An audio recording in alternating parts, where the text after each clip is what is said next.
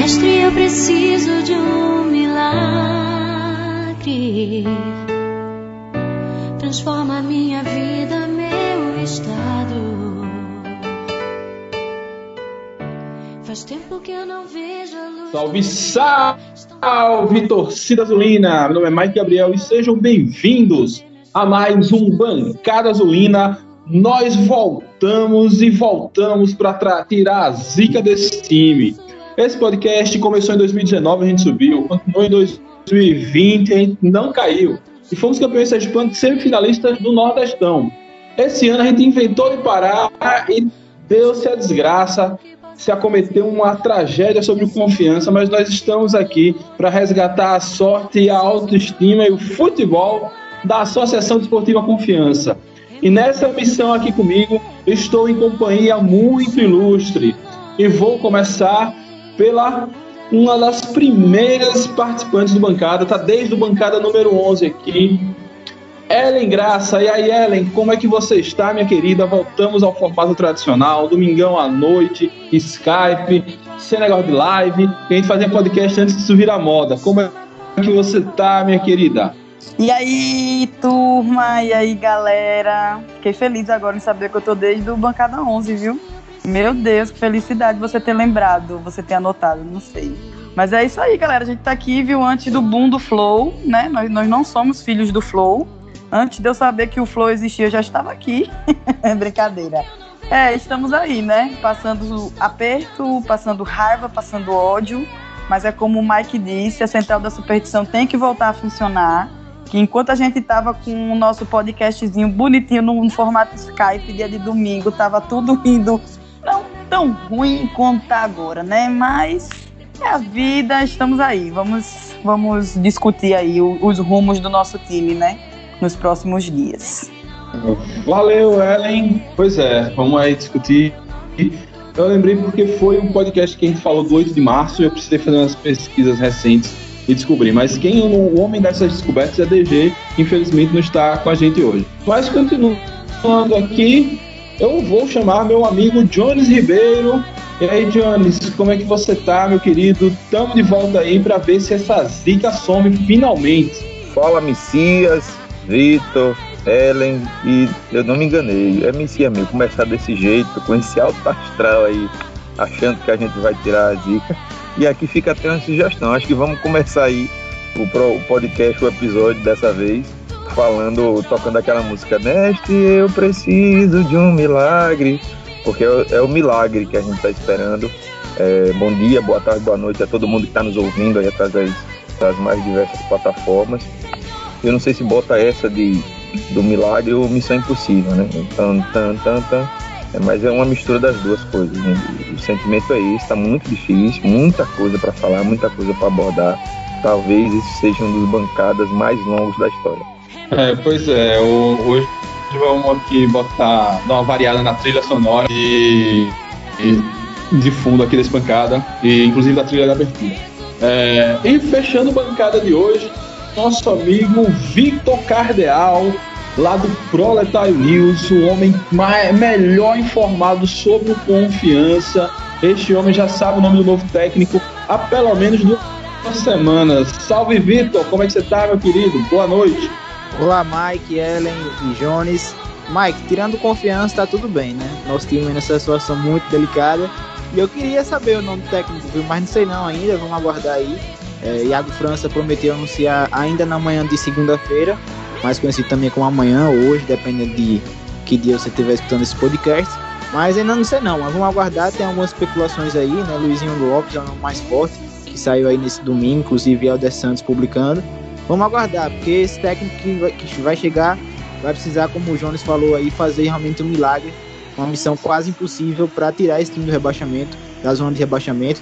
Já são aí sete pontos de, de distância para o primeiro time fora da zona e o Confiança não reage, o Confiança não melhora, não evolui. E as esperanças estão quase indo embora, mas vamos torcer para que a chegada de um novo treinador mudem os rumos do Confiança na temporada. Maravilha, maravilha.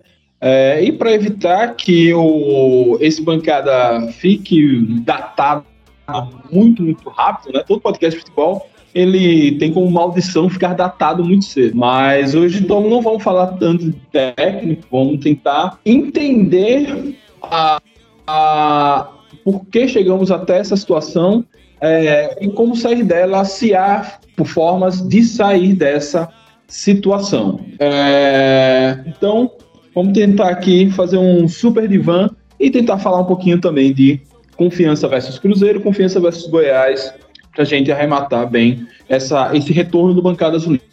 O podcast Bancada Azulina você vai encontrar em dragãodearacaju.com.br. Também você vai achar nas principais plataformas de áudio como Anchor, como Spotify, como Deezer, é, Google Podcasts e Apple Podcasts. Então, se inscreve lá na sua plataforma preferida. Se você for um ouvinte antigo que de repente, do nada, abriu lá seu tocador de música preferido e bingou uma bancada, manda um alô aí, porque a gente voltou e vamos aqui nos esforçar para nunca mais é, parar com a produção deste que é o meu xodó na produção de conteúdo. Eu produzo muita coisa ao longo da, desses anos. É, mas vamos lá. É, começar aqui o nosso divã do confiança. É, Ellen, vamos faz, fazer a mesma pergunta para todo mundo, inclusive para mim. É, para você, o que você acha que levou confiança a essa situação quase insolúvel, praticamente insolúvel, de não, não vemos aí uma perspectiva de escapar do rebaixamento? Mike, é, eu não sei se foi o excesso de confiança, se liga aí no trocadilho. Mas, brincadeiras à parte, eu não sei se foi o excesso de confiança de que, ah, ano passado a gente até que saiu bem daquela situação, que a gente começou meio mal e tal, depois a gente conseguiu se manter lá em cima, pá.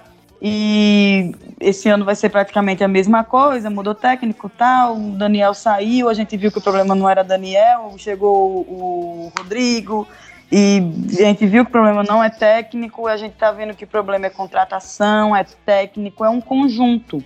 Eu coloquei no meu Twitter, quem me acompanha no Twitter, eu acho que viu esses dias a, o meu desabafo, porque nunca mais eu tinha tocado no assunto confiança. Sabe quando a gente termina um namoro e não quer nem olhar para a cara do cara? É né, praticamente a minha, a minha situação com confiança é essa. Eu ainda amo, né? Ainda, ainda tenho aqui dentro aquele sentimento muito forte, aquele amor, aquela paixão. Lembro dos momentos felizes que passamos juntos, mas eu evito falar para não lembrar que um dia foi bom, entendeu? Aí eu botei no meu Twitter, eu fiz o, o futebol do confiança está jogado às moscas. A gente pode reconhecer a, a bela reforma que o CT passou, lindo, tá maravilhoso. A gente foi lá, eu, Mike, Silvinha, Carla, todo mundo. Tá lindo o CT, ele, ele focou muito em outras coisas, e ele que eu digo, o presidente e o clube inteiro. E eu acho que meio que largou o futebol, não sei se foi, ficou vislumbrado, não sei, não sei o que que aconteceu, que o futebol meio que, desculpa o termo, ele meio que cagou pro futebol esse ano, entendeu? Uma coisa que ele poderia estar tá investindo muito bem, que poderia estar... Tá poxa, a gente conseguiu subir para a Série B na garra, na força, com um time meio que não era aquele time dos sonhos, aquele Dream Team, não era nada disso. A gente conseguiu um bom desempenho, jogos com bons placares e de repente fez contratações pífias. Eu não, eu não sei explicar assim o que o que levou. Acho que é um conjunto de fatores. Eu acredito que vocês concordem comigo nessa nessa nessa situação, porque é, eu acho que ele desviou a atenção que devia ser tomada inicialmente, que é o futebol. Pô, se, o, se o Confiança está nessa situação que está hoje Série B, carregando o, o nome do, do estado nas costas, foi por causa do futebol. Não tem outra explicação, entendeu? A gente conseguiu chegar onde está hoje com a academia velha, com, com o CT todo antigão e tal, e, e tipo, eu acho que foi o desvio de atenção. Não é, eu não posso citar ah, é o técnico. Ah, não, é, é são jogadores. Ah, é aquele outro lá que, que contrata os jogadores que eu não posso citar o nome. Que eu acho que eu, eu vou estar tá sendo. Não sei. Não tem como você ser objetivo, sabe, nessa questão. Eu acho que é um conjunto, um aglomerado, assim, na, na minha opinião. Ah, Marcelo, massa. Pois é, problema desse relacionamento com confiança é que um namorado com a namorada a gente pode arrumar outro, né? Time a gente não troca. Mas. É aí onde mora o problema mesmo, viu? Opa, A gente tem que estar olhando pra cara dele direto. e passando raiva. É igual filho, filho quando tira nota baixa. Pronto, é melhor fazer essa analogia. Pois é. A gente até se irrita, mas ama demais e acaba perdoando qualquer deslize. Mas vamos lá, Jones Ribeiro, meu amigo. Que é, qual- o que você acha? O que é que você. Qual a sua opinião sobre os motivos que fizeram com que a gente chegasse em uma situação tão. como se fosse uma empresa seria insolúvel, né? Prestes a entrar na falência. É, mas não estou falando em termos de finanças nós falando em termos de futebol. O que levou a gente a, a este buraco? Para responder isso, Mike, a gente tem que voltar um pouquinho no tempo. Vamos voltar lá para a Grécia Antiga. Não, brincadeira, não precisa ir na Grécia Antiga, não. Vamos voltar para o final da temporada passada. Não dá para dissociar o que está acontecendo com confiança com o que aconteceu no final da Série B do ano passado, no meu modo de ver. Porque eu concordo com Carla. Aconteceu uma sucessão de erros dentro de campo, dentro da condição do principal fator de um clube de futebol, que é a execução do jogo dentro das quatro linhas. Para mim, esse foi o maior problema. O Confiança, no final da Série B do ano passado, teve uma queda muito grande de rendimento, enorme, e a- nós já discutimos naquele momento histórico o, o que aconteceu. Mas, no meu modo de ver, o trabalho muito bom que Daniel Paulista fez aqui no Confiança tinha que ter acabado ali. E não acabou. E aí gente- nós insistimos em fazer festa em cima do cadáver, no meu modo de ver, porque aquele trabalho tinha morrido. O futebol tem um equilíbrio muito fino nas coisas. Quando passa de um- uma determinada posição, não volta atrás. Quando o tecido se rompe, não dá mais para costurar.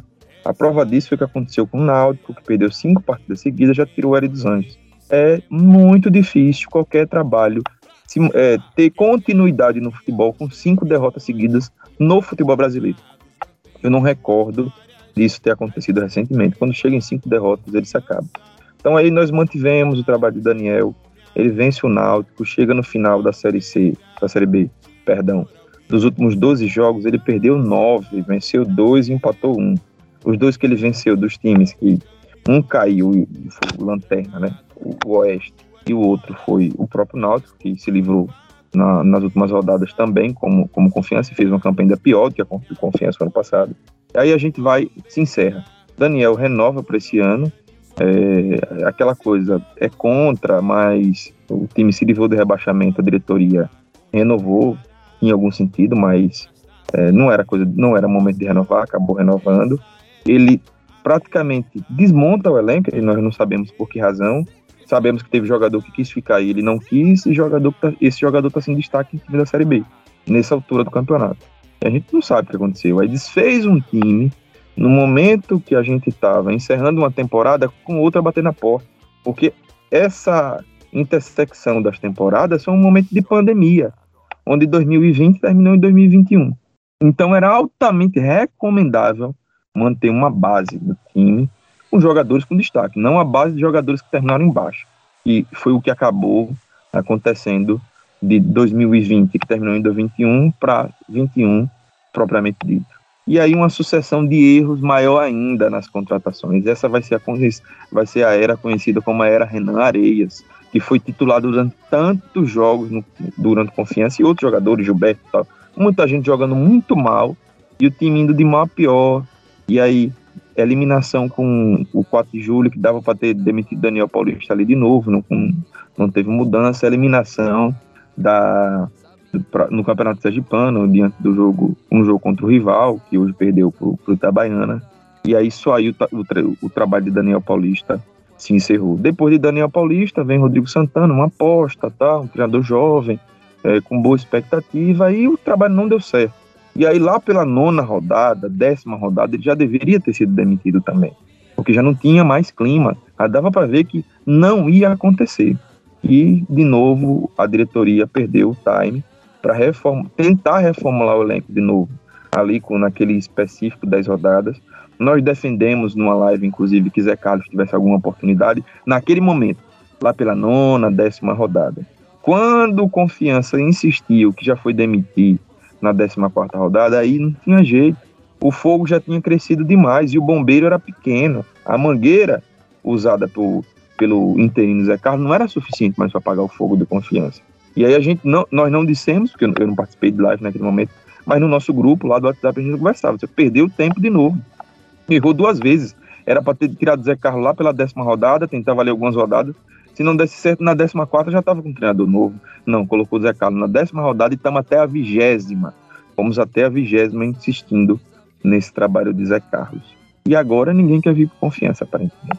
E temos que buscar um outro trabalho. Então foi uma sucessão de erros na montagem do elenco, na escolha dos treinadores, na escolha dos treinadores, tanto a manutenção do Daniel Paulista ano passado, quanto a manutenção de, de Rodrigo Santana e depois a insistência de Zé Carlos, esse foi um dos maiores problemas. Por isso que dá a sensação um pouco do confiança tá largado. Porque não é possível que tenha tanta insistência no mesmo método. De dar mais tempo, de dar mais tempo, de dar mais tempo. Os três acabaram indo mal. Tirava um pouco antes, poxa. Então, é, realmente dá uma sensação de que está largado. E aí, diante de todo esse cenário que eu construí, essa é a minha perspectiva, no sistema presidencialista que a confiança adota, o maior culpado é o senhor Iago França. Ele é o responsável por esse péssimo desempenho do confiança dentro de campo e precisa assumir cotidianamente essa responsabilidade, até para tirar um pouco o peso do elenco. Quanto mais ele aparecer e falar, menos pressão vai ter nos jogadores para eles falarem. É, esse é o cenário que eu vejo. Então, é, é, é, foi essa sucessão de erros dentro de campo, escolha de treinador, continuidade de trabalho já tinham acabado, más contratações. É, esse é o grande problema para mim do confiança e esses problemas precisam ser imputados ao presidente do clube, Iago França. É, valeu, Jones. Pois é, cara, um bom, um bom relato, aí um recorte histórico dos últimos, dos últimos meses de como as coisas, enfim, uma sucessão de erros tem acontecido. Vitor, e para você, meu querido, o que é que levou confiança a esse buraco técnico e que pode se tornar inclusive um buraco, já se tornou um buraco financeiro, afinal de contas, pelo nada da carruagem, o ano que vem nós não teremos sequer cota de TV, da mais baixa possível. É, enfim, o que levou a esse buraco ao confiança? Mike, eu acho que Jones e Ellen já foram muito bem aí. Eu vou pegar um pouquinho da fala de cada um para tentar explicar meu ponto de vista. Acho também que foi aí uma soma de fatores, várias coisas que acabaram resultando nessa situação que a confiança está vivendo hoje. Acho que todo mundo tem culpa, diretoria, comissão técnica, jogadores. Acho que todo mundo tem uma parcela de culpa, principalmente a diretoria e a comissão técnica, né, que são quem toma conta realmente do futebol de confiança. Acho que essa, esse momento de confiança começa lá no início da temporada é, entre o final da Série B de 2020 até o começo da temporada de 2021, né, que foi onde o Confiança montou o seu elenco para a temporada. Né, e aí teve uma grande reformulação, pouquíssimos jogadores ficaram e tiveram várias contratações, mas já naquele começo tiveram alguns erros que para mim foram graves. E essa má montagem do elenco no começo acabou resultando no início da Série B. Mas voltando lá para o começo, alguns erros que eu separei aqui já para citar. O primeiro, Confiança não contratou um, um goleiro, né? Jean saiu e aí ficou só Rafael Careca, Rafael em uma fase, Careca em nenhum momento mostrou ser capaz de conseguir substituir Rafael altura. E só trouxe um goleiro agora, quando trouxe Michel Fracaro. Na lateral esquerdo, Confiança perdeu aí o Silva e não trouxe substituto para Silva. Confiança apostou em Altemar, que estava voltando de lesão. Aí depois ficou improvisando o Everton em alguns jogos e trouxe Nailton meio que no desespero porque não tinha ninguém. Lateral direito, a mesma coisa. Perdeu o Thiago Enes trouxe Rodi Ferreira, Rodi Ferreira saiu, mas demorou demais também a trazer Leandro Silva, trouxe Leandro Silva já com tudo rolando, renovou com Kaique Sá, que é um jogador que se machuca demais.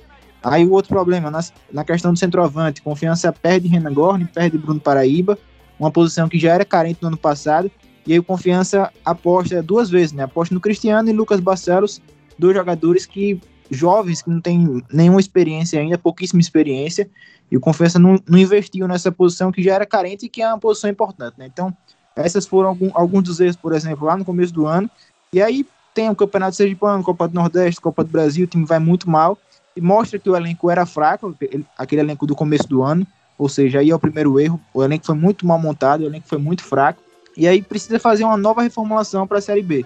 Faz a reformulação, traz Rodrigo Santana, concordo com o Jones quando ele fala que Rodrigo demorou demais a cair, porque o trabalho teve alguns bons momentos, alguns indicativos de que ia para frente, mas chegou um momento ali depois da décima rodada, mais ou menos, e a gente já viu que não ia dar certo, que realmente Rodrigo não teria como continuar, não teria sucesso.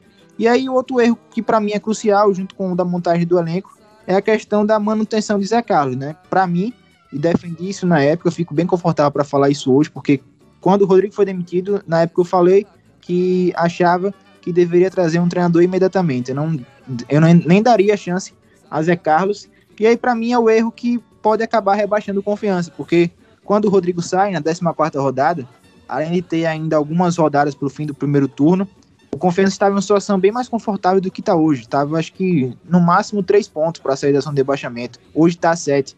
Então é nesse período, nesses seis jogos com o Zé Carlos, que o Confiança se afunda na zona de rebaixamento. Hoje está a sete pontos do primeiro time fora da zona, que é o Londrina, com 20 pontos. Confiança tem 13. Então acho que esses últimos seis jogos podem ter definido o destino do Confiança, porque se trouxesse um treinador lá na 14 rodada, quando o Rodrigo saiu, ele encontraria um, uma situação bem mais confortável, bem mais favorável para conseguir salvar o confiança. E hoje a situação é muito mais complicada, porque você sai de 3, 2 pontos, não lembro exatamente qual era a pontuação necessária para sair, para 7 pontos do primeiro time fora da zona. Então é uma situação muito complicada, muito delicada. E para mim o conjunto, essa soma de fatores aí, foi o que fez o confiança estar nessa situação, Mike. Ah, valeu, Vitor. É, boa, boa análise, meu caro você deu, deu uma passada muito boa sobre justamente isso, a montagem do elenco, já que hoje é, existe uma, uma, uma discordância normalmente quando a gente começa a especular o perfil do técnico. Quando eu fiz aquele vídeo é, no meu canal do YouTube falando de possíveis seis técnicos que estariam livres no mercado, meio que uma parcela muito significativa da torcida fala: o elenco não presta, não há técnico que dê jeito. É, ainda que eu concorde com isso, mas eu acho que existe técnico que dê jeito sim. O próprio jogo do, da queda de Rodrigo na 14 rodada contra o Botafogo, confiança ali foi competitivo contra o Botafogo. O melhor, goleiro, o melhor jogador da partida foi o goleiro do Botafogo. Claro que a, a limitação técnica de alguns dos nossos jogadores propiciou que esse goleiro se consagrasse. A falta de, de um pouquinho mais de esmero ali poderia ter mudado a, o caminho do jogo. Mas pelo menos nesse jogo a gente conseguiu atacar o Botafogo. Nós fomos melhores, pressionamos o Botafogo do início até o fim. O gol deles foi um gol muito, talvez na falta do goleiro, né? Que você foi uma das primeiras coisas que você citou. É... E ali depois disso, o desempenho com o Zé Carlos ele conseguiu ser pior que o desempenho com com o Rodrigo, que já era muito ruim. Porque Zé Carlos Zinha teve esse lampejo, essa, essa coisa maluca que foi o jogo contra o Náutico, no Confiança conseguiu fazer quatro gols, mas os outros três jogos de Zé Carlos, Brusque, CSA, cinco jogos no, no caso, quatro jogos, desculpa, Brusque, CSA, Remo e Cruzeiro, o time era um pavor ofensivamente. É, é uma coisa assim. É, conseguiu piorar, até que melhorou defensivamente algumas coisas, mas conseguiu piorar o, o nível de ofensividade do clube, do, do, time. Enfim, era uma coisa foi terrível, terrível. Então, tá, depois que meus colegas falaram tudo, eu não tenho muito mais o que falar. A única coisa que, que eu complementaria seria na resposta de Ellen, quando ela fala da diretoria, né, que parece que o presidente abandonou e tal, que também Jones falou sobre isso. Eu creio que essa percepção que o presidente abandonou é porque eu não sei se é uma questão muito pessoal de Iago ou da própria diretoria, mas a gente tem a impressão, olhando de fora, que Iago centraliza demais as ações. Então, a gente não sabe ali, não vê outros diretores botando a cara para bater. Então, talvez essa coisa de é, reforma CT, moderniza o clube, contrata outros profissionais para ajudar, que também é fundamental ter essa estrutura, esse conforto para o atleta poder desempenhar seu melhor papel. Mas como o Ellen tem a impressão, uma grande parte da torcida tem essa impressão, e eu tenho essa impressão, de que o futebol foi abandonado.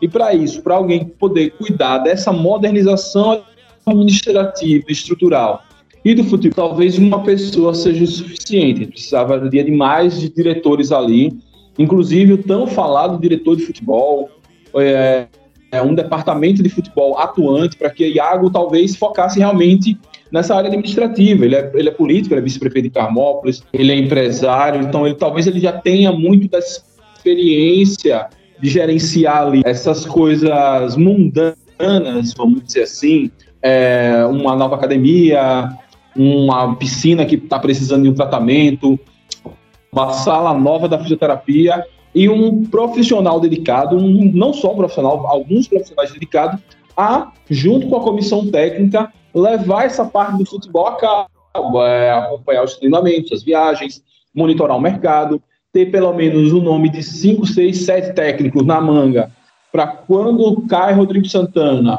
é, já, já, de imediato, já de imediato poder dar uma oportunidade para um outro técnico, ainda que deixa Zé Carlos para os dois jogos para ver o que acontece, mas é, depois do jogo contra o Brusque, ou talvez depois do jogo contra o CSA, já era para esse técnico estar tá chegando em Aracaju. O desempenho do time ali foi muito aquém do que, do que se esperava. É, então, a, a, minha visão, acho que é um, um, apanhado de tudo isso. Concordo muito com o que vocês falaram sobre a, a crise do confiança. Acho que como o Jones bem, bem citou, né, não existe só um culpado. O elenco tem culpa, as comissões técnicas que passaram têm culpa, a diretoria tem culpa. Só quem não tem culpa somos nós, torcedores. Esse a gente só apanha no meio dessa brincadeira toda. É, querem comentar ainda alguma coisa sobre as respostas? Sim, Mike. Sobre, em cima do que você disse, acho que uma coisa que você falou é verdade. O, a, a diretoria do Confiança ah, o clube, o Confiança, ficou mal acostumado com a experiência da Série B 2020. O Confiança sobe de um ano para o outro, 2019 para 2020. E qual foi o planejamento do Confiança em 2020? Foi montar uma estrutura física bacana para o time suportar uma Série B. Isso foi ótimo. E isso, isso foi entregue. Minimamente, Confiança hoje tem uma boa estrutura de trabalho. Os próprios profissionais reconhecem isso. Faltou para 2021 dar um outro passo, dizer, olha, nessa ideia de planejamento, o que é que está faltando mais para Confiança ser um clube de Série B? Aí eu digo duas coisas. A diretoria faltou se cercar por pessoas, e aí independente do nome que você dê, do cargo, enfim, cercar de pessoas que conheçam bons jogadores com perfil para a Série B, isso não tem na diretoria do Confiança hoje. Eu não sei se análise de desempenho, um, um dado objetivo, qual é o, o, o, papel que tem nas contratações do Confiança, não sei. Mas eu também não sei se a análise de desempenho objetivamente resolve esse tipo de coisa. Tem que ter o olho, tem que ter o fino, o humano, subjetivo, de olhar que esse cara vai bem. É quem está assistindo o jogo e ver como ele se porta quando não está com a bola, não só os dados objetivos, os scouts. Não é apenas isso que, que define um bom jogador. Então faltou a diretoria se cercar de pessoas assim, e por não ter pessoas assim, que conheçam jogadores de Série B, tanto já consagrados na Série B, consagrados eu digo que com experiência, quanto jogadores boas apostas, como foi Silva, por exemplo, o ano passado, é, tanto faltou isso, aí como faltou isso, acabou deixando muito nas mãos dos treinadores. E aí, Daniel Paulista, que fez boas escolhas em 2019 na reformulação, que fez do, boas escolhas em 2020 na montagem do elenco, acabou errando em 2021. Isso é natural, é de ser humano. Às vezes acerta, às vezes erra. E aí veio o Rodrigo e fez, no meu modo de ver, escolhas ainda piores. Vitor Salinas, Gustavo Ramos, João Paulo melhorou muito, aí a gente tem que reconhecer, né? melhorou bastante, não foi só por conta dos gols, melhorou bastante o desempenho dele, mas escolhas sofríveis, a gente não vai nem voltar para não dar azar mais do que, o que a gente está tendo. E aí vou mais além, o Iago fala sempre na questão de falta de recursos. Faltou também se cercar de pessoas com experiência no negócio de futebol para abrir algumas portas. Eu acho que tem portas a se abrir, não é possível. Não, não existam portas a se abrir para um clube como confiança. Então também faltou isso, se cercar de pessoas que trabalhassem, conduzissem o negócio confiança a melhores parcerias, a melhores patrocínios. Mike, sobre aquela sua fala também, então, é, eu discordo que, do que a galera fala que a diretoria abandonou confiança, abandonou o futebol. Eu acho que não foi isso que aconteceu. Eu acho que aconteceu foi que realmente foi mal gerido. Os caras erraram, tiveram escolhas equivocadas, erraram mesmo, não tiveram um bom ano. É, como a gente falou aí nas, nas falas anteriores, foram vários erros que fizeram confiança chegar nessa situação. E eu acho que o que pode ter acontecido também é uma questão de excesso de confiança. Aquela coisa, ah, 2019 deu tudo certo, 2020 deu tudo certo, estamos bem, então vamos manter tudo igualzinho que vai dar certo novo em 2021. E não foi isso que aconteceu. Então acho que a diretoria não abandonou, a diretoria está trabalhando agora. estão tomando decisões ruins, decisões equivocadas, não tiveram um bom ano. E eu acho que teve essa questão aí do excesso de confiança, de achar que tava tudo bem e que era só continuar, seguir o barco que daria tudo certo de novo. É, é, só fazendo uma observação assim sobre o que o que Vitor falou, já era um, uma, uma coisa anunciada, né? Porque essa é a série B, a maior série B de todos os tempos. Pô, a gente tá disputando com times que praticamente não apareceram por aqui, ou se já apareceram foram foi, foi assim esporadicamente. E Vitor, quando a gente fala que a impressão que dá é que a diretoria abandonou o futebol, é justamente baseado nisso, de que do excesso de confiança, foi como eu comecei falando, é, ficou muito apegado ao que aconteceu em 2019, 2020 e tal, e achou que ia dar certo. É, é justamente nessa parte que a gente se apega a, essa, a esse pensamento de que o, o presidente, o, o, o clube abandonou o futebol. Porque estava anunciado, bicho, que era a maior Série B, era, não, é, né? A maior Série B, a mais difícil de todos os tempos. Todos os canais, os portais é, divulgaram isso. A Série B de, de 2021 vai vir com tudo. É Botafogo, é Vasco, é Cruzeiro. Que tudo bem que o Cruzeiro não tá essas, coisa, essas coisas todas, o Vasco também não. Mas são times de, de expressão nacional e tal, e, e, que o Confiança tinha que ter se preparado melhor. E reforçando o que já foi dito também, eu acredito muito nessa, nessa ideia de que a contratação de, de pessoal além do futebol para melhorar o futebol, se é que deu para vocês entenderem. Mas eu, eu acredito, Vitor, que é justamente isso. Não é porque a gente está dizendo, ah, Iago abandonou. Mas o que está pare parecendo um abandono para a gente é justamente esse. Ele não se preparou para uma Série B que veio, como dizem por aí, pedrada, entendeu? Vitor, me permita. Tem uma coisa. Eu acho que você está certo no que você disse. E acho que ele está certa, por incrível que pareça. Eu não acho que Iago abandonou confiança. Mas eu acho que parece que Iago abandonou confiança. E isso faz diferença. Tem um ditado, um, um antigo, bem antigo, romano, é, machista, misógino, mas é só para transmitir a ideia. A mulher do César não, não, não basta ser honesta, ela tem que parecer honesta. E a opinião pública conta muito no futebol, principalmente no fator pressão. A panela do confiança começou a pegar pressão na temporada muito cedo e só foi subindo a temperatura, subindo a temperatura, subindo a temperatura. Chegou no momento que já está estamos a 18 jogos de acabar a Série B e está insustentável. Uma pressão enorme. E isso aconteceu também, em parte, porque Iago não apareceu nos momentos cruciais. E depois apareceu de novo quando não deveria, porque ele ficou muito calado, muito calado. Quando ganhou do Náutico, ele apareceu, entendeu? E aí depois ele some de novo. A, a torcida, com razão, pega no pé. Então, é essa questão. Eu não acho que Iago tenha abandonado confiança, mas acho que, que tem aparência de abandono. E isso também faz diferença. É, Jones, eu concordo, entendo. Acho que realmente tem essa impressão, até porque eu volto na, na fala de Mike anteriormente, ele falando que Iago centraliza demais a, a questão da administração de confiança. Eu acho que isso é verdade e acho que isso faz diferença. Você não vê, por exemplo, um Aurélio dando entrevista, um Rafael Brito dando entrevista, o próprio Glenson fala muito pouco, é, Hernando, que é o diretor de futebol, cada vez fala cada vez menos. Então acho que realmente Iago ele centraliza demais as coisas, e acho que falta um pouco dessa questão da aproximação dos outros diretores, né, das outras pessoas da diretoria, para falar, para vir dar uma declaração sobre técnico, sobre contratação técnica, é sempre Iago, Iago, Iago, Iago. E acho que isso acaba sendo prejudicial, porque às vezes eu acho que ele não, não aguenta a pressão, às vezes ele toma um pouco de susto com o que está acontecendo e falta, talvez, Hernando, que está falando cada vez menos, como eu falei, Glenson aparecer um pouco mais, Aurélio aparecer um pouco mais, para também segurar essa bronca nesses momentos mais complicados. É, eu, eu, também sou, sou dessa linha, Vitor. Acho que é bem por aí. Acho que precisa que mais pessoas apareçam, deem a cara, para a gente. É, e não sabe internamente é, se, se essa decisão é tomada a, com várias cabeças. Glenison, uma vez, me falou que sim. Ele, não sei se ele falou diretamente a mim ou se foi na, na hora do dragão que eu participei com ele você estava também. É, mas é, é, difícil acreditar quando a única pessoa que aparece é, é, é Iago.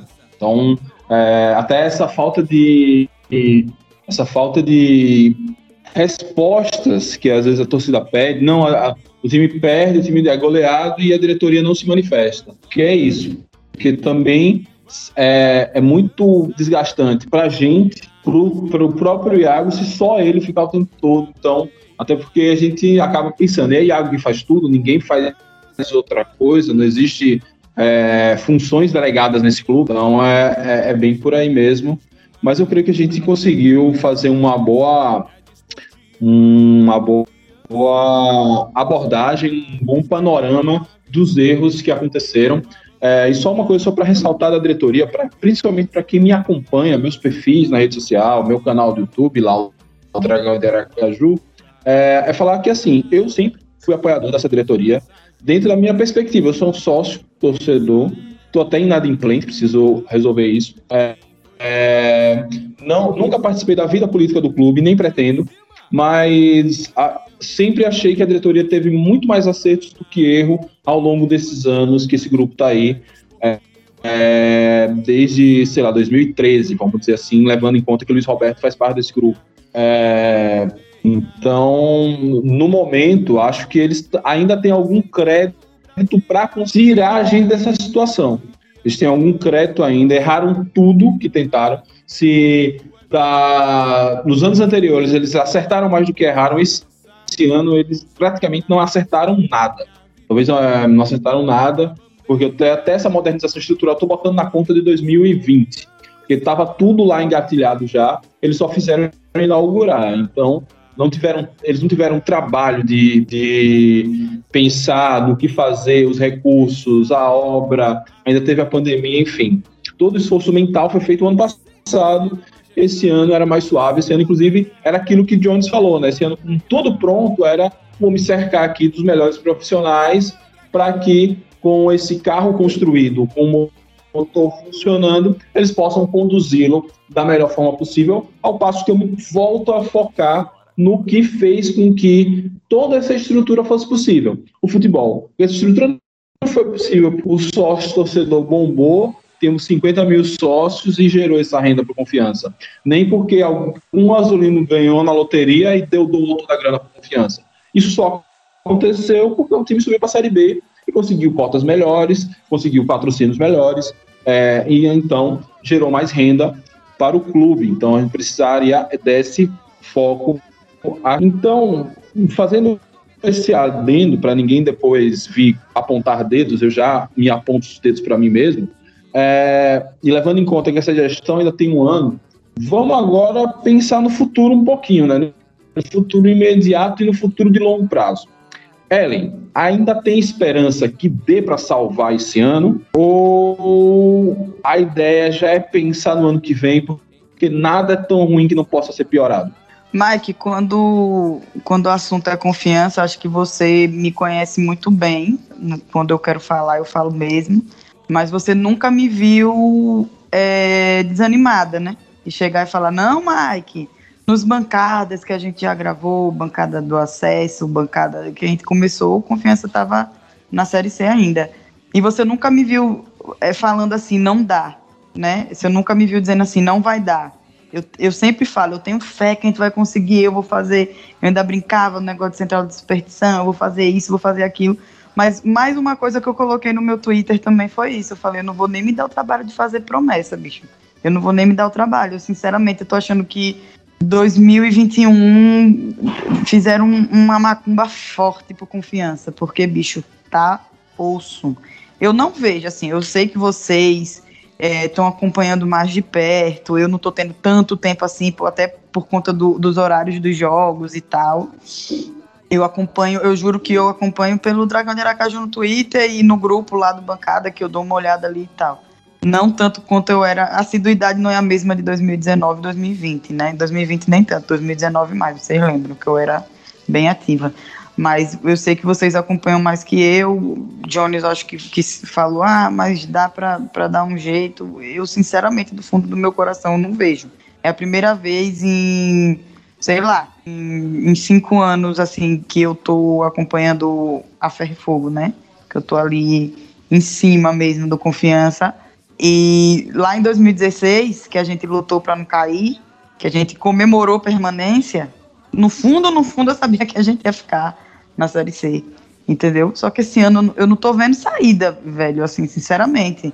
Pode ser que tenha, matematicamente falando, eu não sei também, porque eu me perco toda nessas contas, então eu nem prefiro me basear no que vocês me falam. Acredito muito nos meus amigos. Obrigada, Senhor, por ter amigos inteligentes. Mas eu, sinceramente, esse ano eu não sei. Eu não, não, vou, não, não, não, não tô otimista. Eu não tô otimista. Eu, diante do futebol que o Confiança vem apresentando, não tem otimismo da minha parte, não. Eu espero estar enganado, né? Beleza, Ellen. E, e essa reta final, então, como conduzir? Dentro dessa perspectiva não, não otimista. Pensa para o ano que vem, enfim, ou então vai do jeito que dá e pensa para o ano que vem ao final da Série B. Como você enxerga as possibilidades? Mike, eu, eu acho que tem que pensar em alguma coisa para esse ano ainda, né? A gente tem que pensar no presente para também não sair tão feio, né? Ano que vem, caso a gente caia. No fundo, no fundo, eu não quero, velho. Acho que nenhum torcedor quer, na verdade, né? Que caia. Mas eu acho que tem que pensar esse ano ainda, velho. Trazer um. um curando aí, sacanagem. Um, um técnico aí muito bom. Um treinador muito bom, com uma visão assim, como foi citado aqui, de série B, que saiba exatamente o lugar que a gente tá, as condições que a gente tem, a, as peças que a gente tem, o que tem disponível pra gente. Eu acho que esse ano ainda não sei, sei lá, pode ser que por um, uma bênção divina, né, que Deus mande aí chuva de bênçãos ali no Sabino. Eu acredito que dá para pensar em alguma coisa ainda para esse ano, não abandonar, nada, não abandone o barco agora não, já sofremos tanto até aqui. Vamos ver se até o final a gente consegue se apegar na fé e fazer algumas mudanças internas mesmo ali, como já foi citado, que alguém que deu uma atenção maior pro futebol, porque é, realmente, como vocês disseram, parece que é só Iago que resolve tudo, né? É aquele dono de empresa que é o contador, que é o recepcionista, que é o telefonista, o tesoureiro, é tudo. Parece que é ele, né? É, e se tivesse alguém assim mais focado, ou então pode ser até que tenha alguém focado, mas que tenha uma, uma visão mais generalista, sei lá, do, ou então um pezinho mais no chão, né? Pra saber onde é que a gente tá, onde é que a gente tá pisando. Eu sei que ninguém aqui queria subir pra Série A, que não era um plano, mas pelo menos, né, velho, se manter ali no, no, na Série B, eu acho que era um dos objetivos, era obrigação. Não tinha necessidade de estar tá passando por isso. O Confiança é um time que é, é, tem estrutura, velho, tem. Só falta organizar, tem que organizar. Eu acredito que para esse ano ainda dê para trabalhar em cima de algumas coisas se não for para não cair, mas que pelo menos que caia não tão feio como tá, sabe? Se é que deu para entender. É, deu para entender sim, Ellen. Cair com dignidade. É, Jones Ribeiro, meu velho. E aí? A vaca deitou, como diria lá o, narrador do basquete. Ainda há esperança, como dizem os gaúchos lá, não tá morto quem peleia. Sim, Mike, tem que acreditar. Eu ainda acredito. É claro que a cada rodada o sentimento reduz. E quando o, o confiança está de um jeito que é assim. O ruim mesmo é só quando chega o jogo, né? Porque a, a, nós estamos aqui nesse estado de tristeza, aí chega segunda, tristeza, terça, quarta. Na quarta-feira de noite a gente já está começando a acreditar. Não, acho que vai ganhar. Estou sentindo uma coisa diferente, né? Porque é aquela coisa que eu sempre digo: torcedor, não, não tem um bicho com a cara mais safada no mundo do que torcedor. Essa é a essência do torcedor, ter a cara safada. Mas sendo bem racional, ano passado, o time que fez 40 pontos não caiu. Ano passado, temporada passada, na verdade. Ninguém fez 40. Mas se tivesse feito 40, não tinha caído. Primeiro que caiu, se eu não me engano, o 17, salvo engano, foi o Figueirense, fez 39. Então, se alguém tivesse feito 40 pontos, não teria caído para a Série C do Campeonato Brasileiro. Pode ser que o cenário seja parecido. Confiança hoje, no meu modo de ver, ele luta contra o rebaixamento. É Brasil, Confiança, Vitória, Londrina e Vila Nova. Esses cinco times. Para mim, desses cinco times, quatro serão rebaixados. Então a gente tem que ser melhor do que esses quatro. O Brasil acho que está muito no nível. Londrina também eu vejo muito no nível e, eu vejo também muito no nível Vitória e um pouquinho melhor o Vila Nova. tem algum tipo de organização, você vê nos jogos, tem resistido. Apesar do Vitória ter melhorado agora recentemente. Mas o Vitória tem a questão do salário, a gente sabe como é que se interfere. Muito salário atrasado o tempo todo, muito problema, e isso é uma uma espiral negativa muito grande. Sendo bem racional, se o Confiança vencer 9 dos 18 jogos, Confiança vai fazer 40 pontos. Ele faz 27 com 13 40. Pode ser que se livre. Os outros times, tirando o Brasil, que a situação é idêntica, em vez de vencer 9, eles têm que vencer 7 de 18. Na situação que esses outros times estão, é fácil vencer 7 de 18? Eu acho que não. A do Confiança, então, ela é um pouquinho mais difícil do que Vitória, Londrina e Vila Nova, nesse momento. Então não é para desistir. Não, não é, não, de longe não é para desistir mesmo, é difícil, é. Mas nós temos que. O nosso campeonato agora é ser melhor do que esses quatro que eu citei: Brasil, Vitória, Londrina e Vila Nova. Essa sequência agora é muito importante. Muito importante. A primeira de dois jogos em casa. Se você consegue pelo menos fazer quatro pontos, depois você vai jogar com moral fora de casa contra o Brasil de Pelotas, que pode não fazer, pode não pontuar nas próximas duas rodadas. E aí o campeonato já muda, é uma perspectiva diferente. Mas aí o que fazer? Não dá para fazer loucura. Não dá para gastar muito, principalmente com o orçamento que a gente tem agora, que não deve, não deve ser grande. E, e pelo fato de ano que vem não ter nada no início do ano. Não tem absolutamente nada. Hoje, no cenário de hoje. Pode ser que tenha a Copa do Nordeste. E aí a gente vai ter que avaliar no momento certo a Copa do Nordeste. Mas sem a Copa do Nordeste, sem a Copa do Brasil, é nada. Então, o Confiança precisa de, de tentativas conservadoras nesse momento. É, então, o, o, que é conservador para mim nesse momento? É contratar o técnico que der, dentre as opções, dentre as boas opções. Fala-se muito hoje em Luizinho Lopes e Roberto Fernandes. Eu acho duas boas opções, sinceramente, acho duas boas opções com características diferentes. Roberto talvez seja aquele que chegue e dê algum resultado logo, que é o perfil dele. O Luizinho Lopes é aquele que chega duas, três rodadas cambaleia, mas depois dá uma engrenada, dá uma melhorada. Sabemos que ele também sabe montar time. E aí esse perfil também tem que se transportar para a contratação de jogadores, que ainda tem, tem possibilidade. Ainda dá para dispensar uma outra peça, abrir espaço no elenco, no orçamento, como já fiz algumas vezes. E aí é buscar jogadores de Série C e de Série D que estejam bem em atividade, que vai acabar agora a primeira fase da Série C e Série D, garimpando acha jogador e traz para cá para tentar fazer alguma coisa diferente. Porque nesse momento, Mike, Ellen, Vitor e todo mundo que nos ouve, o problema do confiança não é experiência. Jogadores experientes nós temos. Nós temos Berola, temos Brocador, temos é, o Fracaro, que tem carreira internacional, vários jogadores aí é, com acessos. João Paulo tem vários acessos, né? temos ainda alguma juventude ali e tal, no elenco, temos o Madison. Tá. O que falta no confiança realmente é peças que deem certo em algumas posições cruciais.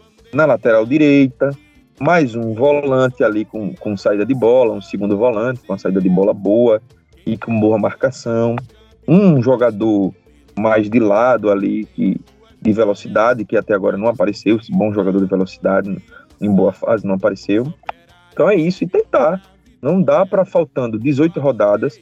Basta dizer o seguinte: era como se estivesse começando a Série C agora, o Confiança tivesse que fazer na Série C para não cair 25 pontos, que é mais ou menos isso, e disser: estamos rebaixados. Eu sei que o prognóstico é ruim, eu sei que a fase é horrível, mas a diretoria, nesse ponto, tem que manter a calma e não trabalhar com rebaixamento.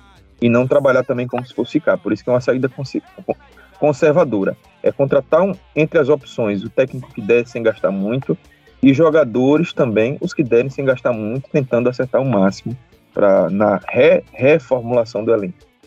Valeu, Jones. Eita, que Jones começa a me dar esperança. A esperança é um bichinho complicado.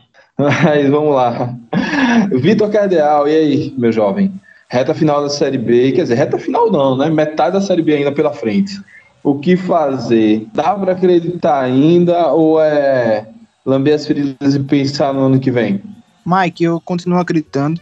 Acho que no futebol a gente já viu coisas impossíveis acontecer, né? Coisas que ninguém imaginava, times reverterem situações como essa. É, acho que a gente tem que seguir acreditando sim. O próprio Confiança, inclusive, já reverteu situações aí é, parecidas, né? Já saiu do nada, ressurgiu da síntese e conseguiu atingir os seus objetivos. Então acho que a gente tem que seguir acreditando. Ainda dá para se salvar, a situação é muito complicada, são em sete pontos de distância para o primeiro fora da zona. E acho que esses dois próximos jogos aí serão cruciais, né? Dois, três próximos jogos mais ou menos, porque a distância para a zona de rebaixamento só aumenta e ela ainda está em uma, uma diferença ali de sete pontos que ainda dá para recuperar, ainda dá para sair. Agora, se aumentar ainda mais nesses próximos jogos, aí realmente acho que a vaca vai pro brejo, acho que realmente não vai ter jeito. Então acho que esses próximos jogos aí são importantes demais e o Confiança tem que levar como se fossem aí duas finais, vou colocar, contra o Goiás e contra o CRB, por serem dois jogos em casa e dois jogos contra adversários que estão brigando para subir, né? Acho que tem que continuar apostando na permanência, deixa para planejar o próximo ano, depois que realmente souber se vai cair ou se vai ficar. Acho que concordo aí com o Jones, tem que trazer aí uma solução meio que caseira mesmo, um treinador que até mesmo já conhece o clube, como o Luizinho, o Roberto Fernandes, é, pelo que a gente está sabendo aí, deve ficar entre um dos dois, mais provavelmente o Luizinho.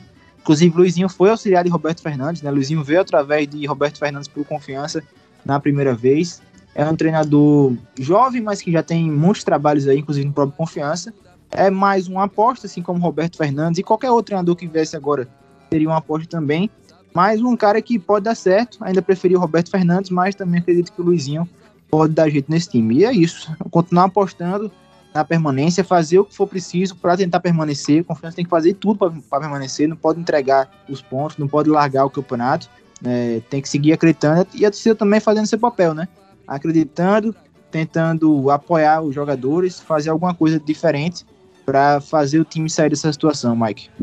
Opa, é, valeu, Vitor. Estamos com gente nova aqui na bancada, acabou de chegar.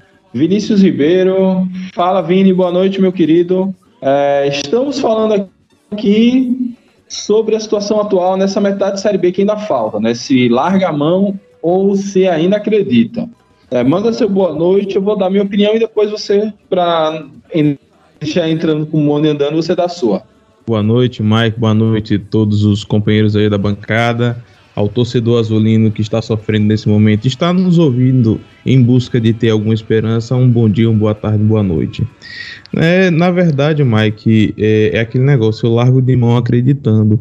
Por fora é aquela capa de não, a gente já caiu, a gente é, não, não, não tem que se esforçar mais tanto, é, agora é planejar o, o 2022, mas por dentro é aquele negócio, porra, dragão, dá uma luz aí no fim do túnel, Luizinho, pelo amor de Deus, dá aquela sequência que você deu no início lá da, da Série C de 2018, né? Se é que é Luizinho que vai vir. Mas é isso, por fora a gente tem que é, esbanjar a racionalidade, mas por dentro o coração pulsa muito mais forte e aí a gente perde um pouco da racionalidade e, e, e busca mais o sentimento. É isso.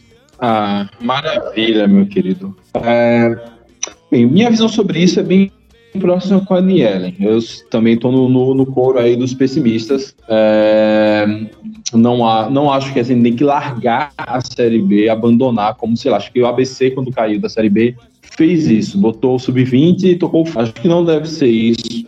Acho que depois de tantos anos longe da Série B, uma Série B que coroa todo o crescimento de confiança que veio em 2014, é, que mas que se a gente voltar um pouquinho no tempo, começou lá em 2001, enfim, então eu sou da, da teoria então que a gente deve buscar terminar com dignidade.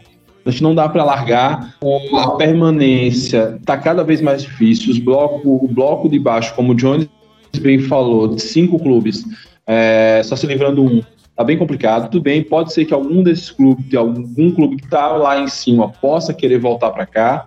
É, uma uma sequência aí, igual o Náutico está tendo de cinco derrotas, já faz com que isso aconteça. Mas então a minha visão é essa: termina, tenta buscar uma dignidade. Se de repente essa busca pela dignidade é, fazer uns 30, 35 pontos, mas de repente a gente bateu esses 35 pontos e ainda faltam quatro jogos, ainda tem 12 pontos para disputar. Aí vão para cima, aí é, tentar tirar gás de onde não está prometer premiação, acho que não vai dar mais para contratar numa reta finalíssima, mas, mas eu penso que eu penso que poderíamos pensar nos dois mundos, nos dois mundos, tentar terminar com o mínimo de dignidade possível, é, mas caso de tentar buscar essa permanência. E para o ano que vem, eu acho que a gente já deve começar, se não fazer o planejamento escritinho, mas pelo menos acho que algumas coisas já deveriam ter. Que junto com esse novo técnico, é, deveria já desembarcar um novo diretor de futebol remunerado. É, diante dessa, dessa situação, não pode ser ninguém conhecido nacionalmente, tem que ser um cara que esteja realmente começando, esteja transitando aqui por clubes menores, de Série C, Série D, tenha feito algum trabalho de destaque. É, essa coisa de, de envolver mais membros da diretoria deve também ser começada agora enfim, acho que algumas coisas do agora, que a gente vai precisar, independente de estarmos na Série B ou na Série C, elas já podem ser implementadas o quanto antes. É, é mais ou menos essa coisa híbrida que eu penso que a gente deveria focar a partir de agora. É, é, turma, Ellen ainda está entre nós? Oi, tô, tô. Pronto, se despeça que eu sei que você está com 3% de bateria. Você errou, não, não. É, três mesmo, acertou. É, então, minha gente, quero dizer que foi uma alegria muito grande participar da bancada. Mesmo o time não estando nas melhores situações, né? Como a gente já sabe, acho que eu não preciso nem repetir porque dói. E, mas é sempre bom estar com vocês, ouvir a opinião de vocês, que eu sou fã de vocês, eu, vocês sabem disso, que eu não canso de falar isso sempre que, para mim, são meus companheiros de bancada deveriam estar na televisão, assim, nacionalmente conhecidos, porque vocês são, com o perdão da palavra, vocês são foda. Então é muito bom. Apesar de que Vitor tá na televisão, né, brother? Então, já tá aí, né? A galera, porra, a bancada, a bancada é, é o fluxo. Eu tô bem adolescente. Então, é muito bom participar, poder discutir nossas ideias, poder expor as ideias e tal. Vinícius, eu não estou saindo porque você chegou, tá, meu querido? Você sabe que eu tenho sérios problemas com a bateria. E eu tava na rua, não deixei o celular carregar, queria continuar até o final. Quero dizer que estou muito feliz em ter participado. E mesmo na pegada pessimista, né, Mike, que a gente tá, eu ainda tenho né, um porcentinho de fé, né? A gente tem ainda aí e vou me apegar a ele. Aí, se enquanto houver 1% de fé, a gente se apega nela aí, né? E boa noite a todo mundo, quer dizer, como diz Carla, né? Bom dia, boa tarde, boa noite aí, dependendo da hora que vocês estejam ouvindo. E vamos orar, se apegar às orações, porque o nosso time não pode estar passando por essa situação, não. Mas vamos continuar com bancada raiz, viu, Mike? É uma exigência do Central das Superstições. Você vai ver que essa semana as coisas vão melhorar. Você vai ver. Vamos esquecer esse negócio de live. Vamos continuar com bancada raiz. então, galera, boa noite. Quer dizer, boa noite não, né? Bom, bom dia, boa tarde, boa noite. Boa semana aí e bons jogos pra gente, viu? Beijos. Valeu, Ellen. Se ganhar quinta, a gente já, todo mundo aqui convocado a domingão à noite, voltar com bancada raiz. É, mas. É, vou deixar até Enzo na casa de minha mãe, viu? Se ganhar quinta-feira, Enzo já vai ficar na casa da minha mãe, que é domingo, que domingo a gente vai ter que gravar com essa mesma galera aqui, viu? Porque o negócio tá dando certo. tchau, gente. Beijo. Maravilha. Boa noite para todo mundo. Um beijo, Ellen. Tchau. É... Vitor, Jones e Vini, algo mais a comentar sobre esperança, desesperança e dignidade? Eu só queria dizer, completar o que Ellen disse. Enquanto houver 1% de chance, eu tenho 95% de fé. Assinado Mário Bezerra. e 4% de ódio. É, mas, assim, vamos lá. Agora vamos rapidamente para a gente encerrar. A gente já passou aqui né, pelo passado, pelo futuro. Agora vamos falar do presente. Jogo contra o Goiás, time dos G4. É, vou começar com o Vini, chegou por último, falou menos. Vini, do, olhando os últimos jogos de confiança, a postura a, muito defensiva, atraindo demais o time, a gente vai enfrentar um time com talvez o maior poder de fogo da Série B. É, enfim, os caras não bastava ter Bruno Mezenga e Aleph Manga, ainda levaram Nico Paysandu. É, como fazer então é, para tentar reverter a situação e vencer o Goiás em casa? Afinal, jogando no Bato a gente tem que se impor, seja com, com quem quer que seja. O que você faria se fosse Zé Carlos, ou Luizinho, ou Roberto Fernandes, ou um quarto nome aí que ninguém sabe quem é? Primeira coisa seria se trancar no banheiro e chorar. Mas. é, como essa opção não vai dar resolutividade, eu acho que é importante confiança balancear bem, porque é o seguinte: se a gente chama demais o Goiás para para o nosso campo defensivo, como a gente tem usado como estratégia, baixar as nossas linhas, vai ser muito perigoso. Né? Primeiro que, que o Goiás tem um exímio chutador de, de qualquer parte do campo, que é Aleph Manga, ele pega de uma área e faz gol na outra.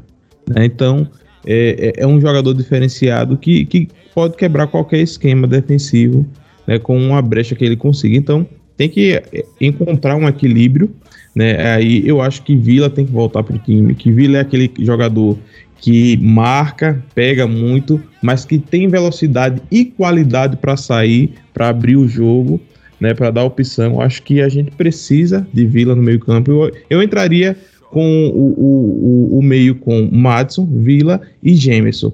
E que eh, quem quer que seja o, o treinador, que seja Luizinho Lopes, que seja Luizinho Lopes, é, ou até mesmo o Luizinho Lopes, que ele não cometa o erro que Zé Carlos cometeu.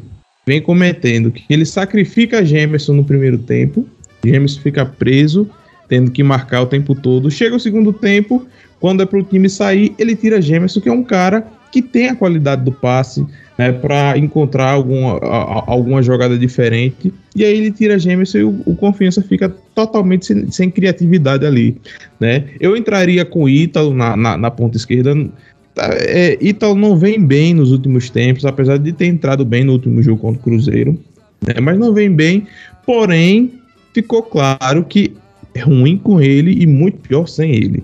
Né? Então eu acho que precisa Ítalo voltar ao time titular para que a gente tenha uma qualidade ali na ponta esquerda. O Williams precisa jogar na ponta direita. E aí eu faço uma análise, eu não sei se, se, se foi comentado aqui, mas no jogo contra o Remo, o Confiança cai exatamente na saída de Williams, no, no, no intervalo. Quando o Williams sai, o Confiança cai. E no, no jogo contra o Cruzeiro, Robinho a melhor parte de Robinho era quando ele se escondia do jogo. Quando ele não pegava na bola, aí era a melhor parte dele. Porque quando pegava na bola já me dava uma dor no coração, pelo amor de Deus. Então, Ítalo e, e, e William na, na, nas pontas, o brocador que tem feito o papel de segurar a bola muito bem.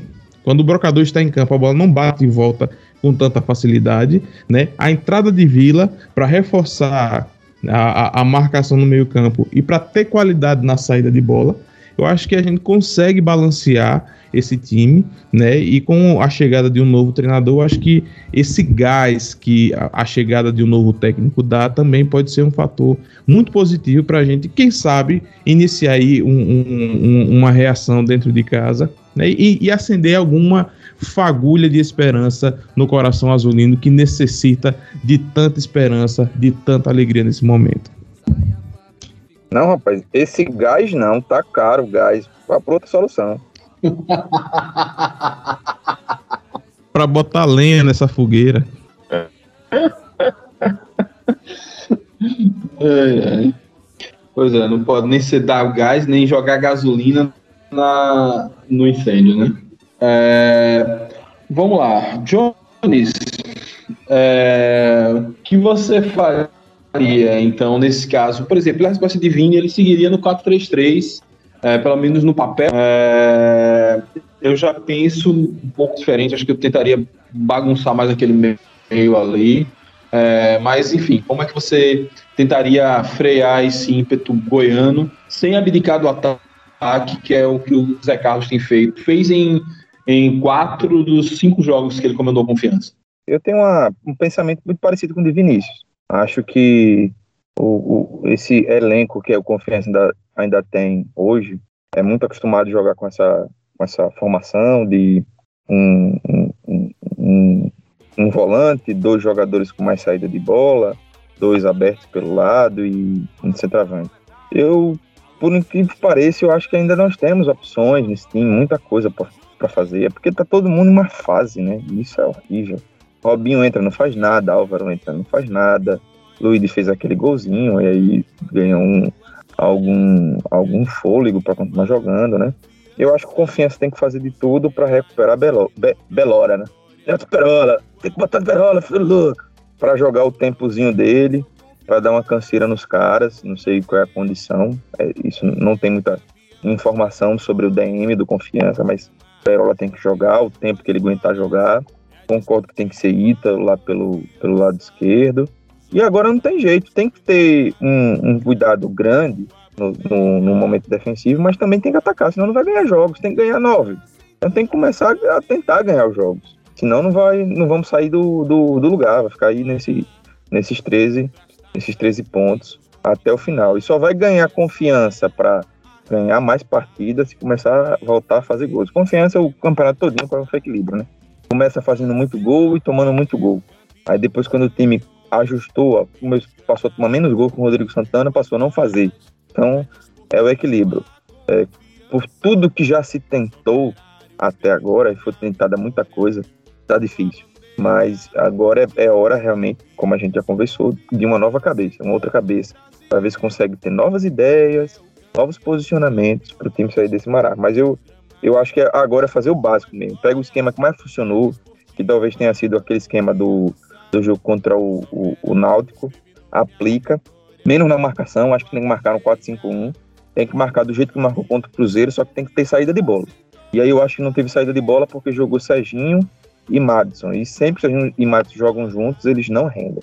Eles não rendem, porque um, um só sabe fazer a mesma coisa que o outro, que é a, ser o primeiro. Quando coloca de segundo, os dois são anulados. Então, é trocar essa peça aí. Se, se se tiver em dúvida até, pode fazer um teste, bota Serginho de primeiro volante e Matos de lateral direito só para fechar aquele espaço que ele já jogou aqui nessa posição, porque é uma peça problemática lateral direito. Marcelinho esteve bem, mas nas últimas três rodadas tem ido muito mal, muito mal. O gol contra o Cruzeiro sai do lado direito lá que o Marcelinho não dá falta, o cara sai driblando todo mundo, entra na área, o outro sofre o pênalti. Então é, é agora é fazer o básico, básico do básico do básico. Maravilha, maravilha. Também gosto dessa ideia de, de mudar a lateral direita, um Adson, já que acaba indo de encontro com o que Zé Carlos quer fazer, né? Quer fechar mais, reforçar mais defensivamente. E Bocão entrou em, enfim, primeiro jogo contra o Cruzeiro, naquela fogueira. Vitor Cardeal, você que questões profissionais é, viu jogos do Confiança em loco, quase todos da Série B.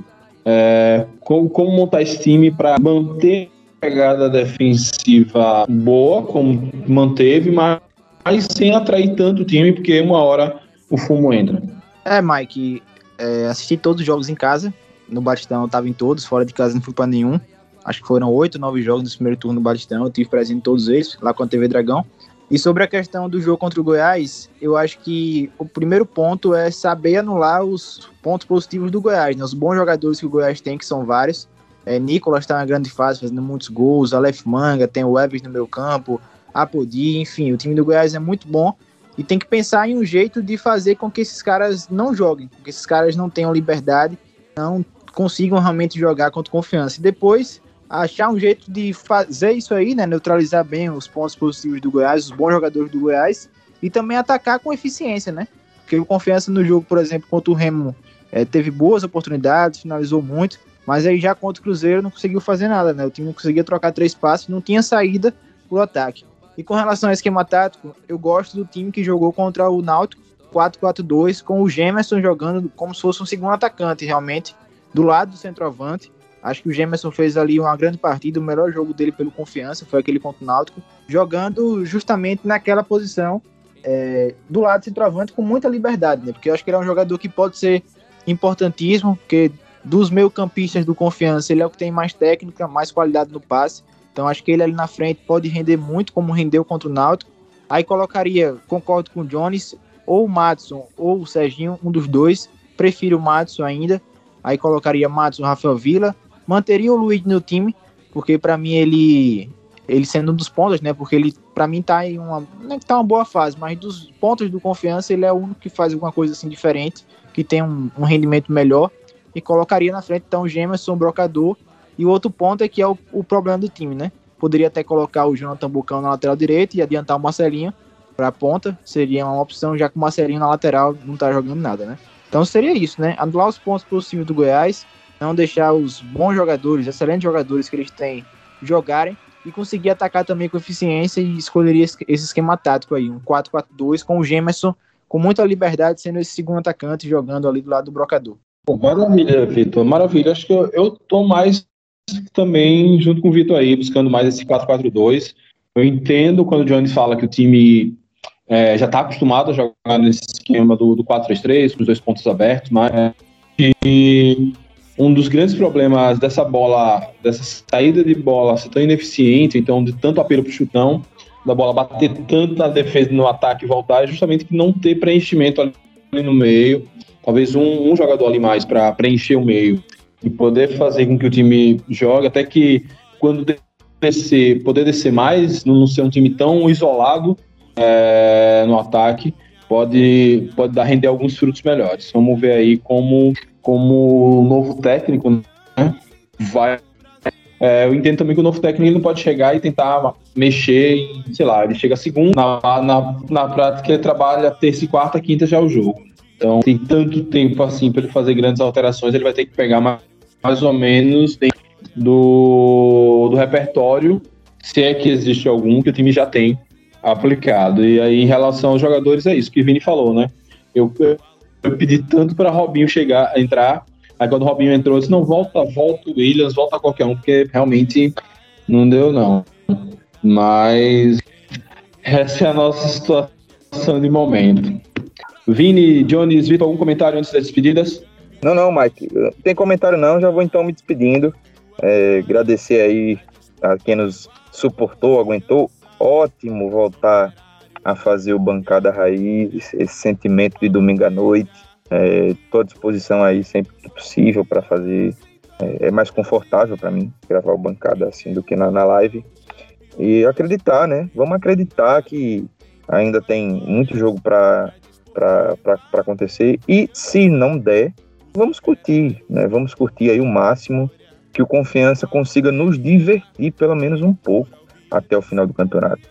Tem gente que vai, que vai dizer assim, ah, que se for para cair, que caia logo. Não, eu prefiro que fique até o final lutando e se for para cair, cai no final mesmo. E aí nós vamos ter algumas alegrias nesse caminho, né? E nós também precisamos aprender a torcer pelo clube e não pela vitória. É claro que a gente quer vencer.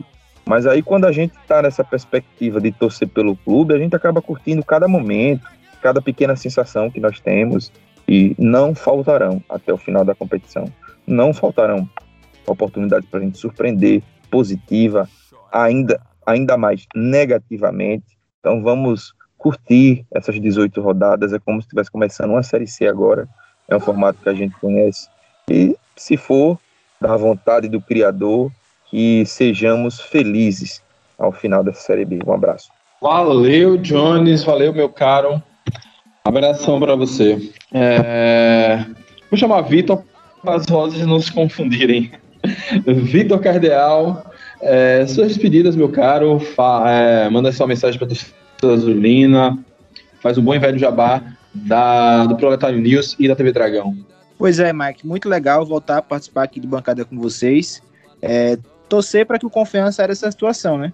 Vamos criar esperanças aí com a chegada do novo treinador, que tudo indica que vai ser Luizinho Lopes. Torcer muito para que ele consiga dar um jeito nesse time finalmente e a gente sai dessa situação. Mas, Mike, se o profissional não tá dando alegria, não tá conseguindo vencer, o time sub-20 do Confiança tá muito bem, né? Venceu todos os jogos da primeira fase. Da primeira fase, não. Venceu todos os jogos do Campeonato Sergipano até agora. E nessa segunda-feira, disputa final do campeonato, né? Contra o Lagarto, às quatro da tarde, com transmissão ao vivo da TV Dragão. Time que tem bons jogadores, de grande destaque é o Pedro Paraguai, né? Artilheiro do campeonato, com cinco gols tem os bons zagueiros também, os dois laterais são bons, Morales e Igor Nelson, meio campo com André, Vinícius, jogadores que têm mostrado muito potencial, então é um time interessante se assistir, e é final, né?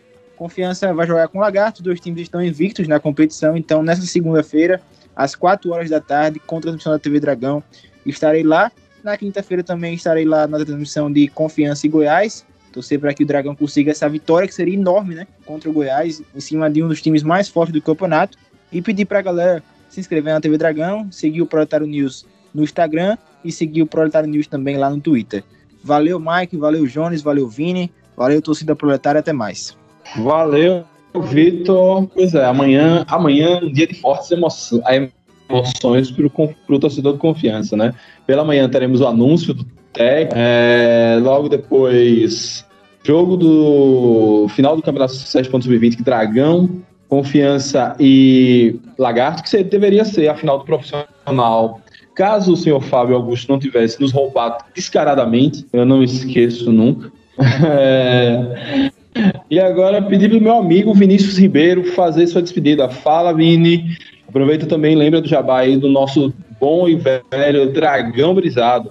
Mike, é, primeiramente eu quero registrar aqui que hoje é dia 22 de agosto, domingo, é aniversário da minha digníssima esposa, né, a senhora Brisado, Priscila Ribeiro, grande azulina. Hoje está completando mais uma primavera. falei como idoso agora. Mas é isso, um forte abraço à minha querida aí. E dizer à torcida azulina que é, eu, eu penso como Jones. Né? Eu penso como Jones, eu acho que se for para cair, que a gente caia na última rodada com um gol no último minuto, para a gente ter esperança até o final. Né? E nesse percurso aí a gente tem algumas alegrias, né? a gente manter o nosso interesse pelo campeonato, pelo time, sobretudo né? E deixar um, um, um, forte abraço a toda a nação azulina. Tava com saudade de participar do bancada. Participei algumas vezes da live, mas eu gosto demais de gravar esse bancada raiz, esse bancada que nos conduziu ao acesso em 2019 dessa forma, né? Então eu acho que como a, a, a, a querida Ellen Graça já disse, o, o central da, das superstições super aprova esse formato e que a gente possa vencer na quinta-feira para domingo a gente tá gravando de novo o nosso bancada raiz. E é isso, galera, não vamos desistir, vamos apoiar, né? É, eu sei que é difícil nesse momento a gente manter a calma e analisar as coisas com racionalidade, mas a gente precisa colocar os pés no chão, a gente precisa compreender quem somos nós dentro da, da Série B. Obviamente que a gente poderia estar numa situação muito melhor, né? A diretoria cometeu diversos erros esse ano, desde é, do, do final da temporada passada, mas é hora da gente também parar e dizer assim, olha, se a gente não apoiar, ninguém vai apoiar. A gente tem que fazer a crítica a tudo que está acontecendo, mas não pode abrir mão de apoiar o time. A gente não pode abrir mão de, de, de ser a última fileira de defesa do confiança. Né? Os jogadores, a diretoria, tudo isso passa. O que fica é a torcida. A torcida é o bem maior de um clube. Né? E a torcida azulina, dentro do nosso estado, é gigante. Nós somos uma nação azulina. Nós somos a maior torcida, nós somos o maior clube do estado. E a gente precisa é, fazer valer né, essa situação. Então, que a gente continue apoiando, que a gente continue cobrando e que a gente continue apoiando para que a gente possa acender alguma luz de esperança lá no fim do túnel. E quem sabe, no fim do ano, a gente está fazendo uma bancada de comemoração à permanência do Dragão na Série B. Tá difícil, né? Como, como diria o grande Casagrande, né? Numa escala de 0 a 10 é, é, é 4 para cair, ou 4 para ficar e 8 para cair, né? Mas é isso. Um forte abraço a todos e, e vamos à luta buscar a nossa permanência. Valeu, Vini. Grandes palavras, meu amigo, grandes palavras de incentivo. E é isso, turma. É, o, até os que são do meu time, os dos menos esperançosos, mas nós temos aí mais oito, salvo engano, 18 jogos para aproveitar o confiança, é, ter esperança, aquelas duas vitóriazinhas seguidas para nos iludir de novo, voltar a fazer conta. Enfim, acho que antes de, de ser uma coisa de só resultado, só preto no branco, só, só resultado, a gente é, esquecia e só via lá a classificação ao final do ano. Vamos aproveitar também, claro, criticar, fazer as, os apontamentos como nós fizemos agora, mas não esquecer que futebol é, é uma diversão, é um traço cultural, é algo muito importante para nossa vida.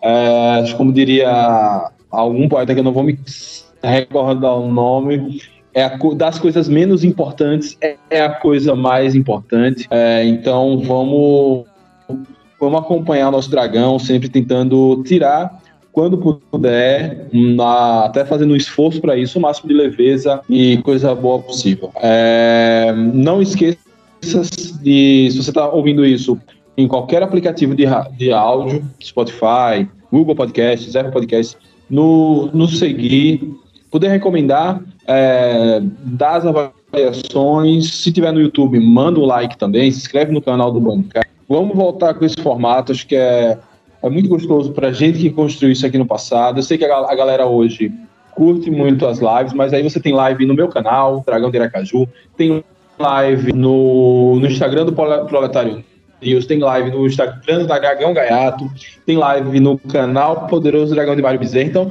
tem live para danar. Vamos aqui ficar no nosso podcastzinho raiz é, muito gostoso de fazer.